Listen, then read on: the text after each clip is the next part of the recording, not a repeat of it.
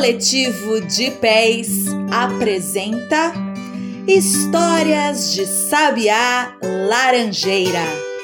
Contos de lá e de cá para todo mundo escutar.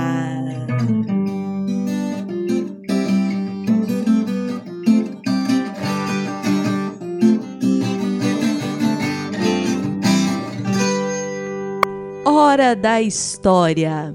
E hoje nós vamos ouvir Meu Mundo no Mapa do Mundo, de Jonas Ribeiro, ilustrações de Sandra Jávera, da Editora do Brasil. Aqui onde eu moro, converso e entendo o que as pessoas falam e escrevem. Lá longe, em outros países, é mais difícil de entender. Porém, as crianças que moram longe conversam e entendem tudo o que por lá se fala e se escreve. Quando essas crianças vêm para cá, também acham difícil de nos entender. O que eu acho incrível é que, mesmo sendo tão diferentes uns dos outros, nós temos sentimentos parecidos. Parece até que aqui é um mundo e lá longe, nesses outros países, é outro mundo. Mas só parece, porque o meu país e os outros estão no mesmo mapa. Uma coisa é ver o mundo no mapa e imaginar como os lugares são. Outra coisa é viajar de verdade e sentir o cheiro de cada porto, cada praça, cada lugar. Eu sempre gostei de deslizar o dedo pelo mapa, só para viajar de um país a outro, de um continente a outro e ainda molhar o meu dedo nos oceanos. Agora, para viajar fora do mapa, posso seguir de avião, na cesta de um balão, no dorso de um leão, na bolsa de um canguru também posso ir a pé, de bicicleta ou no primeiro vento da manhã, nas asas de uma gaivota. Aqui em meu país, tem lugares lindos para conhecer. Lá longe, em outros países, também tem.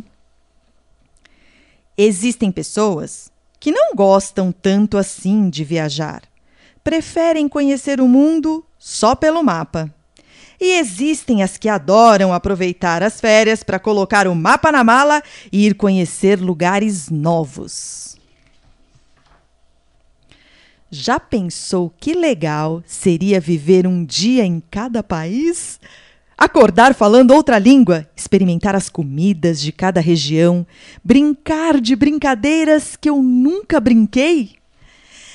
Ai, Será que em outros países existem crianças que olham o mapa mundi e desejam conhecer o meu país? Será que outras crianças também gostam de mapas como eu gosto? Mas e se não existissem os mapas? De que tamanho nós imaginaríamos o mundo? Maior ou menor do que ele é? No mapa, o mundo parece pequeno mas fora do mapa, parece que o mundo nunca vai acabar, de tão grande que ele é. Estou apaixonada pelo Atlas que ganhei do meu avô. É um livro grande, cheinho de mapas, bandeiras e explicações de como é cada lugar.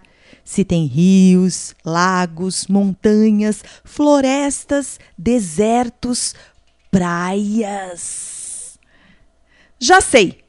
Todo dia vou brincar de ter nascido num país diferente. Hoje serei japonesa.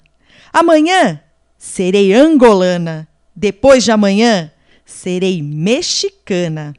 Agora, quando me perguntarem onde eu moro, onde eu moro, eu direi que moro no mapa do mundo.